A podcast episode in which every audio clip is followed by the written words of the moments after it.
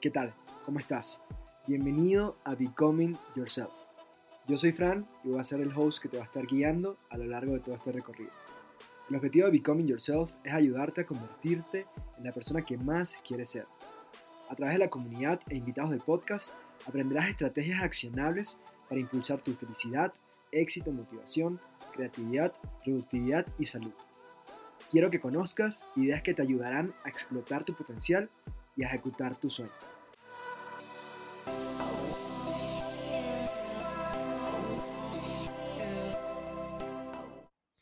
Antes de empezar, brevemente quiero darte las gracias por tomarte el tiempo de escuchar este podcast y de escuchar este episodio cero.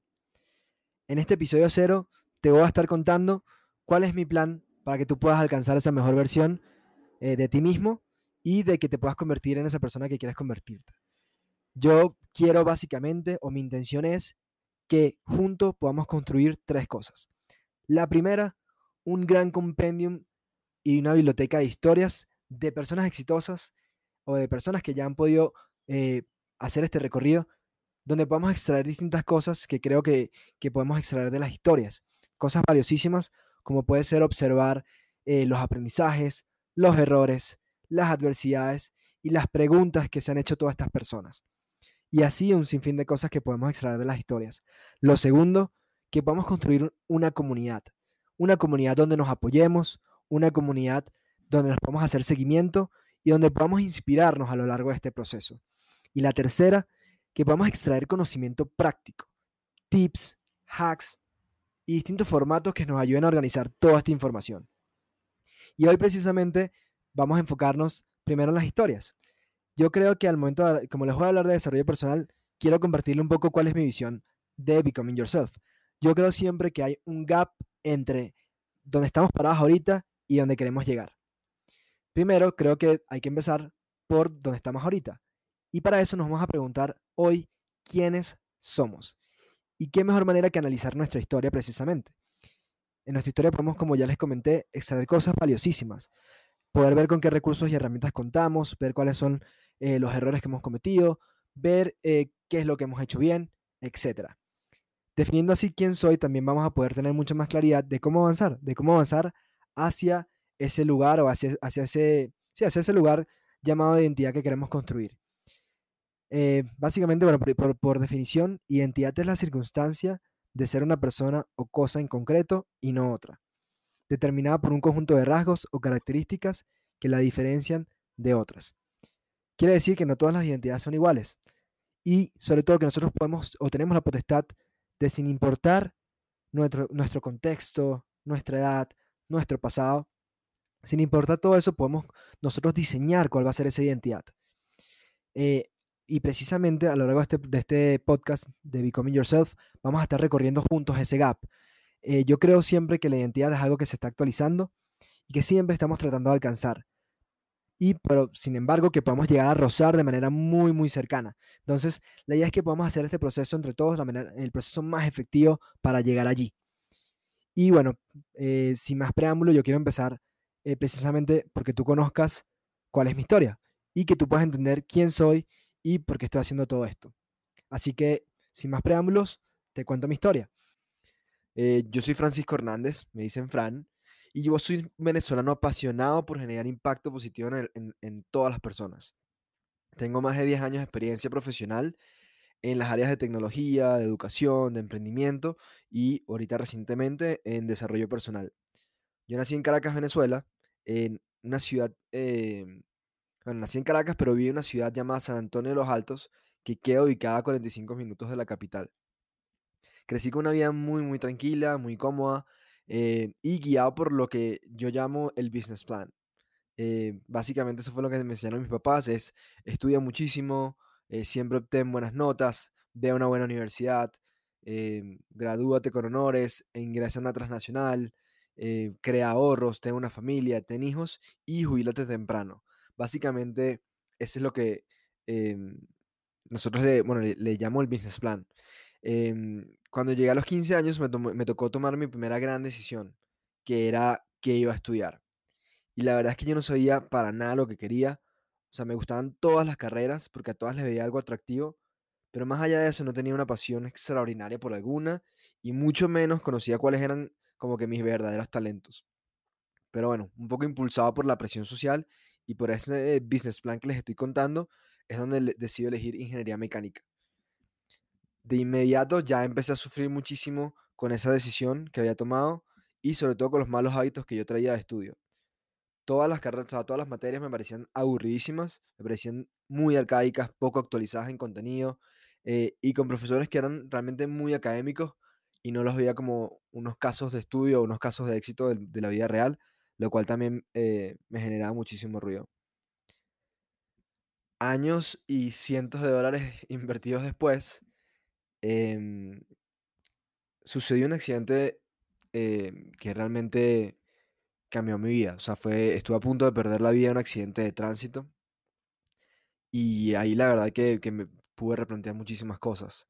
Em, cuando ves tu vida pasar por delante de tus ojos literal, creo que, que, se ponen en perspectiva muchísimas cosas.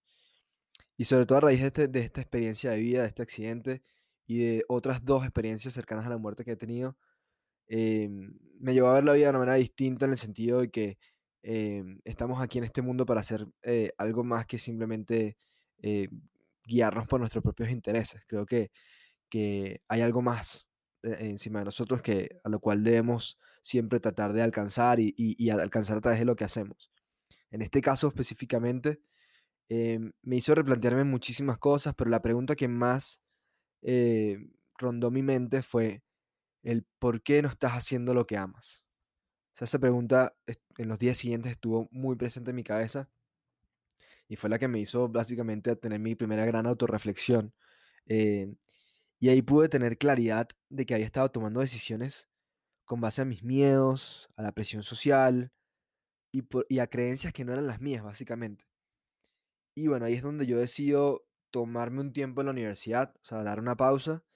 Y gracias a Dios tuve la oportunidad de ir a estudiar a Estados Unidos eh, para poder encontrar esa claridad o tomarme el tiempo de, tener esa claridad y esa perspectiva que tanto me hacían falta. Cuando ya regresó a Caracas, eh, ya yo tenía 20 años. Eh, o sea, imagínense, yo me lo a los 15 años, ya, ya, ya yo tenía 20 años en este momento. Eh, y bueno, estaba terminando el 2009, donde teníamos una crisis económica mundial súper, súper fuerte. Y bueno, ahí eh, básicamente me empiezo a apasionar muchísimo por el, todo el tema de la economía y de los negocios con impacto social. Y es donde yo ya decido hacer mi cambio de carrera a economía. Mientras tanto, mientras hago ese proceso, empiezo a buscar trabajo porque sentía que todo lo que había pasado, todo el tiempo que había pasado era tiempo perdido.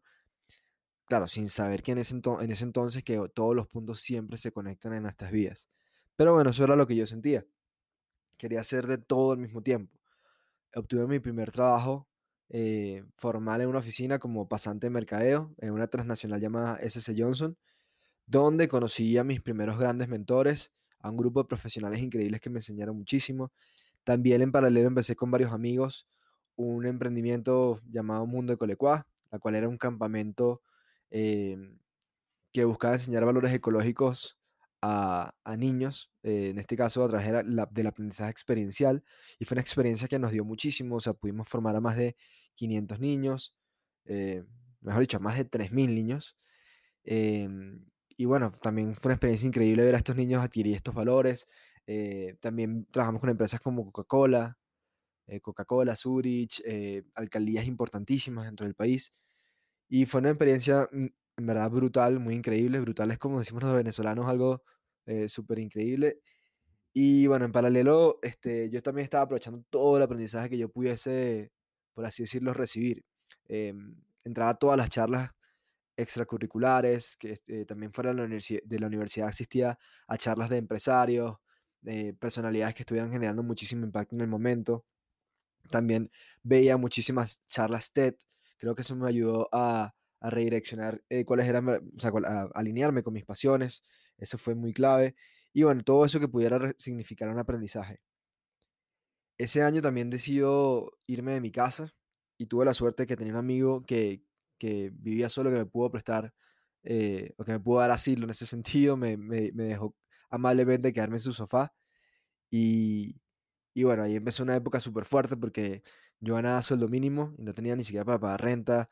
Eh, me alcanzaba casi, o sea, me- casi es que no, me alcanzaba para nada, solamente para comida, para los traslados que eran larguísimos porque no tenía carro para cubrir una que otra cosa. Pero bueno, en, este, en esta historia, en, este sofá, llegué a, vivir y a dormir por más de cinco años. Eh, y bueno, se convirtió como que una de las épocas eh, donde más aprendí el tema del agradecimiento y de la humildad. Eh, en la universidad yo seguía sin estar completamente feliz. Me gustaban mucho las materias que estaba cursando en economía, pero no le veía como que algo práctico, no le veía lo práctico a eso. Eh, y ahí es donde decido otra vez cambiarme de carrera, pero esta vez a administración. Sentía que, o sea, o sea, yo creo que todo el proceso anterior se volvía a repetir, o sea, se volvía a repetir la presión social, se volvía a repetir el miedo a contarle a mis padres, el miedo a extender mi fecha de graduación, y sobre todo porque sentía que estaba haciendo lo que yo llamé turismo de universidad, y no sentía que hacía clic, que amaba ese proceso eh, como tal. Sin embargo, viendo en retrospectiva, haberme cambiado de administración fue una de las mejores decisiones de mi vida, porque fue donde tuve la oportunidad de disfrutar más del aprendizaje. Aprendí eh, eh, muchísimos temas de mercadeo, de finanzas, de legal, de recursos humanos, de operaciones y un sinfín de cosas que yo sabía que eh, me iban a abrir la puerta a una gran cantidad de opciones profesionales después y que se convirtieron básicamente en la base de mi, de mi carrera profesional y de lo que yo soy hoy en día. Pasaron los meses y también, bueno, recibí un mensaje de la decano de estudiantes de mi universidad sobre un- del programa llamado Lidera quizás el programa más ambicioso que se haya diseñado jamás eh, para jóvenes de nuestro país. Y se trataba de una beca para, eh, para este programa de un año, donde seleccionaban a 200 perfiles destacados en distintas áreas eh, para ser formados por los distintos profesionales y personalidades más destacadas del país eh, en su momento. Me refiero a líderes de industria, me refiero eh, a egresados de universidades como Yale, Harvard, Stanford, que formaban de alguna forma parte de la historia moderna del país.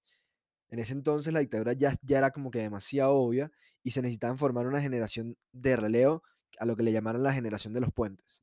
Yo no entendía nada de por qué a mí me estaban mandando este mensaje, pero la verdad es que, bueno, principalmente porque la confianza en ese entonces la tenía muy, muy baja, pero de alguna forma yo decidí confiar en mi intuición y ese año apliqué.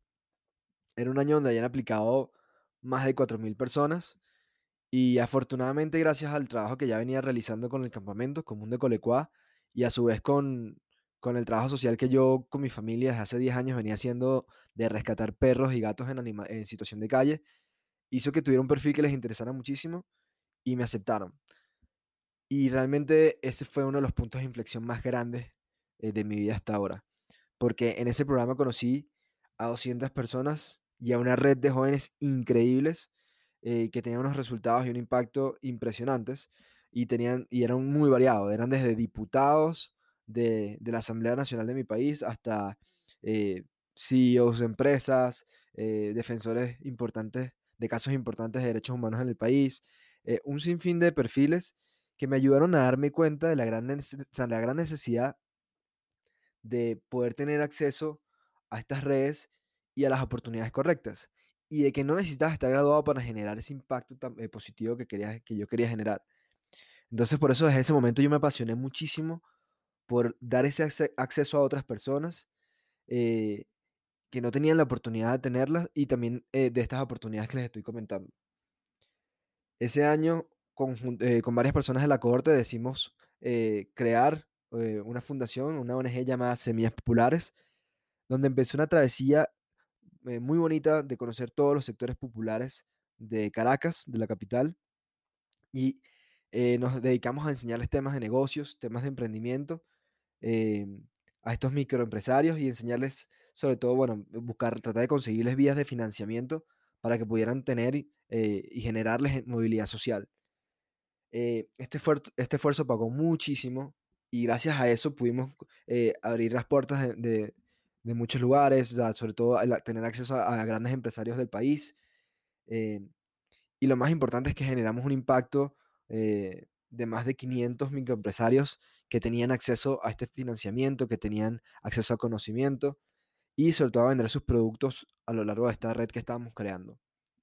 Sin embargo, la situación económica y política del país eh, terminó de hundir muchísimo las ONGs y nosotros no fuimos la excepción en ese caso, por lo que en los meses siguientes em, nos separamos y me tocó a mí por mi lado o, o me dediqué yo a tratar de pensar cómo transformar la sustentabilidad y la sostenibilidad de este proyecto. Y ahí es donde llego al Impact Hub Caracas, que para nosotros es un oasis de esperanza en ese momento, eh, para nosotros los emprendedores. Y ahí pude conocer una comunidad eh, donde conecté con la innovación, la creatividad y ideas muy, muy, muy valiosas que necesitaba yo para reinventarme. Mientras tanto, yo decido dejar Johnson y decido dejar Mundo de Colecua, porque sin duda el multitasking me estaba matando o había jugado muy en contra. Y es donde decidí enfocarme en un solo proyecto que diera continuidad al trabajo que ya venía haciendo con semillas populares. Y así es como nace Bloxy. Bloxy es una plataforma donde las personas pueden aprender las habilidades más demandadas de la, actualidad a través de cursos dictados por expertos de alto nivel. Aquí la idea era pasar a ser una empresa privada y que no tuviéramos fronteras, que a través de la tecnología pudiéramos no tener fronteras ni restricciones para poder ejecutar. La visión era poder brindar educación de calidad a bajo costo y de conseguir los mejores expertos que nosotros pudiéramos conseguir eh, que estuviesen en el país y en Latinoamérica. E, el proyecto empezó a crecer muchísimo y yo no estaba siendo capaz, eh, por así decirlo, de, manejar todas esas responsabilidades, eh, porque era algo que nunca, o sea, era un, todo un reto que realmente estaba asumiendo por primera vez y me estaba, no me estaba dando abasto, como decimos nosotros. Y así que a falta de ocho materias y ya con tesis y pasantías aprobadas, decido dejar la universidad. Yo sentí que en ese momento que era lo más coherente. Sentí que si yo estaba peleando por reformar el sistema educativo en mi país, yo tenía que ser el primer ejemplo de que se podía tener éxito, entre comillas, o sea, para lo que significaba a mí el éxito, em, sin contar con un título. Y de esa forma eh, empezó una época eh, muy bonita para mí y de las etapas con mayor crecimiento en mi vida. Aprendí todo lo relacionado con startups, eh, pude concursar en varias aceleradoras, pude gerenciar en paralelo una desarrolladora de software multinacional que pertenecía a mi socio, donde pude gerenciar un equipo de más de 20 personas y aprender diversos temas de tecnología. Y también aprendí mucho el tema de la expansión y de internacionalización de los negocios, porque nos tocó o tuvimos la oportunidad con Bloxy de también expandirnos a Ecuador, a la ciudad de Guayaquil, donde nos llegamos a posicionar también muy bien. Y bueno, hasta la fecha Bloxy ha creado un impacto increíble, hemos formado más de 10.000 personas, hemos, nos hemos vuelto eh, proveedores de más de 200 empresas importantes, eh, empresas grandes a nivel regional como Telefónica, Heinz, Procter, Nestlé, una gran cantidad de empresas que nos abrieron las puertas y, para que formáramos a sus empleados y a las cuales todavía mantenemos la relación. Y también nos logramos posicionar en el país como la marca número uno de educación alternativa, eh, lo cual también ha sido muy bonito para nosotros. Y bueno, sin embargo, la situación del país empeoró drásticamente. En ese momento llegó la hiperinflación. Para el 2019 ya teníamos varios años de contracción económica y la, la pobreza rozaba Em, más del 95%, y eh, por si fuera poco nos convertimos en el país más inseguro del mundo. Todo eso nos llevó em, darnos cuenta, nos llevó a la reflexión de que, bueno, llevamos muchísimos años eh, luchando contra ese entorno. Y aunque hayamos ganado varias batallas, todo se hacía muy cuesta arriba y decidimos hacer una reflexión muy sencilla. Dijimos como, mira, eh, 9 de cada 10 startups naturalmente a nivel mundial fracasan si a eso le sumamos el, factor país, realmente tenemos las probabilidades muy en contra. Eh, decidimos ver un poco, o sea, eh, todo lo positivo también que habíamos logrado. Bloxy eh, logró posicionarse en el mercado y también en el corazón de todos los venezolanos. Em, y bueno, con base en esa, esas reflexiones positivas y negativas fue donde decidimos permanecer siendo una pyme. Em, y bueno, y en este caso a nivel personal, yo también hice una, reflexión de todo lo que me había dado Bloxy. Gracias a Bloxy, a nivel personal, yo pude eh, formar parte de, la red de alumnos del Departamento de Estado de Estados Unidos, con dos de sus, de sus, de sus dos programas más grandes, que son WILA y IVLP. También después de varios años aplicar, pude ingresar a la comunidad de los Global Shapers, el Foro Económico. Em, fui nominado por, por, el lado de Venezuela a los 35 emprendedores menores de 35 que estaban generando más impacto en la región para el MIT Technology Review. Eh, y así una gran cantidad de cosas. También pude asistir a eventos internacionales como el Global Entrepreneurship Summit, que, que también estuvo, eh, fue una experiencia muy bonita. Y todo esto gracias a lo que me ha dado Bloxy, a todo lo que hemos hecho con Bloxy. Pero bueno, eh, al no haber podido escalar Bloxy, yo sabía que también mi tiempo en Venezuela se, se agotaba, que llegaba a su fin y que solo quedaba una opción, que era intentarlo afuera. Eh, significaba una gran derrota para mí, puesto que emigrar era algo que nunca me había planteado sinceramente y que, que siempre evité. Pero bueno, en Venezuela sucedió entonces un evento que terminó como de expulsarme del país y fue en 2019, el año pasado, cuando hubo un gran apagón nacional que se prolongó por muchísimos días. No teníamos luz, no teníamos agua, no teníamos gasolina, no teníamos señal de teléfono para comunicarnos entre nosotros, tal cual como una situación de guerra. Y ahí esa, en, esa, en, esa, esa situación me llevó una, una introspección muy grande. Em, y me dio a entender que, bueno, que era un, un entorno donde yo no podía cambiar muchísimas cosas, pero que sí podía cambiar muchas cosas que estaban en mi control, como lo eran mi actitud, mis decisiones, mis acciones y a cómo administrar el recurso más valioso que nosotros tenemos, que es el tiempo. Eh, gracias a un amigo que era especialista en el tema de desarrollo personal, empecé a entender muchísimo mejor estos temas y apasionarme por leer acerca de ello. Así que me dediqué en esos días siguientes a leer muchísimo, muchísimo sobre eso y me ayudó a profundizar más sobre, sobre el tema de desarrollo personal, que ya yo venía trabajando de una manera un poco más leve en Bloxy, solamente que en Bloxy nosotros estábamos enfocados en trabajar mucho más el tema de soft skills y de hard skills y me di cuenta que me ayudó a entender que la gente tiene que primero tomar un paso atrás para entenderse a ellas mismas. O sea, una, persona debería empezar por allí de, de primero entender qué le apasiona, definir quiénes quieren, o sea, quiénes quieren ser en esta vida, aprender cómo construir un sistema que les permita, por así decirlo, lograr ese propósito que quieren alcanzar. Me hice muchísimas, muchísimas preguntas como, por ejemplo, ¿cómo aprovechamos mejor el tiempo si no sabemos qué identidad queremos construir? O mejor dicho, para empezar, ¿cómo se come esa identidad? ¿Cómo logramos tomar mejores decisiones si no tomamos, o sea, si no tenemos claridad de cuáles han sido las malas decisiones que hemos tomado? ¿O cómo exploro mi curiosidad si tengo la falsa creencia de que fracasar es malo? Eh, básicamente, eh, todo ese análisis y toda esa gran adversidad fue la llama que encendió un camino de descubrimiento en el que puedo yo, yo aprender que todos podemos construir la identidad que queramos. No importa la edad, no importa el pasado, lo único que importa es ese sacrificio que nosotros estamos dispuestos a hacer para poder llegar a tener esa identidad. Y esa es la verdadera razón de Becoming Yourself. Sea, de poder acompañarlos a ustedes en ese camino de descubrimiento, compartiendo todo lo que yo he aprendido, todo lo que me han aconsejado. Hoy en día eh, vivimos en una época eh, de muchísima, muchísima inacción, de muchísimo sedentarismo. Y yo creo que eh, la base está en primero precisamente en, vez de preocuparse es ocuparse, de tomar acción. Pero para tomar acción necesitamos de un sistema que, nos ayude precisamente a potenciar eh, nuestras capacidades. El potencial humano es increíblemente infinito. O sea, verdad, tenemos una, una capacidad enorme eh, para poder generar cosas. Pero precisamente lo que, yo, lo que yo quiero enseñarles acá y lo que quiero ayudarle a poner en sus manos es que a través de personas, de entrevistas, de contenido, de formatos, de distintas cosas, ustedes puedan ver que existen maneras de, de, por así decirlo, de ser disciplinado para poder ir generando este impacto. Y principalmente quiero hablar de los hábitos. O sea, esas decisiones diarias, eh, que vean la importancia en esas decisiones diarias, que repetitivamente a lo largo del tiempo nos ayudan a alcanzar grandes cosas. En mi caso, em, me ayudó a leer en menos de año y medio más de 15 libros, perdí más de 8 kilos, me ayudó a llevar todo este proceso de, de migración, o sea, ya, ya pude establecerme en México, que es una ciudad con un mercado tecnológico gigante, en una de las mejores startups que existen acá, en un puesto senior, eh, y a su vez me ayudó a lanzar este podcast, o sea, me ayudó a mí a una gran cantidad de cosas que no se los estoy diciendo por temas comparativos, porque yo creo que cada quien tiene su Everest y a mí me faltan muchísimas cosas por alcanzar.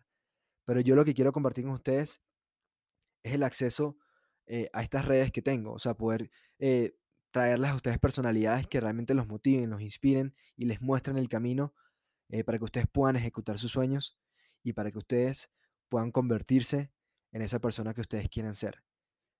Muchísimas gracias. Mi nombre es Francisco Hernández y nos vemos en el próximo capítulo.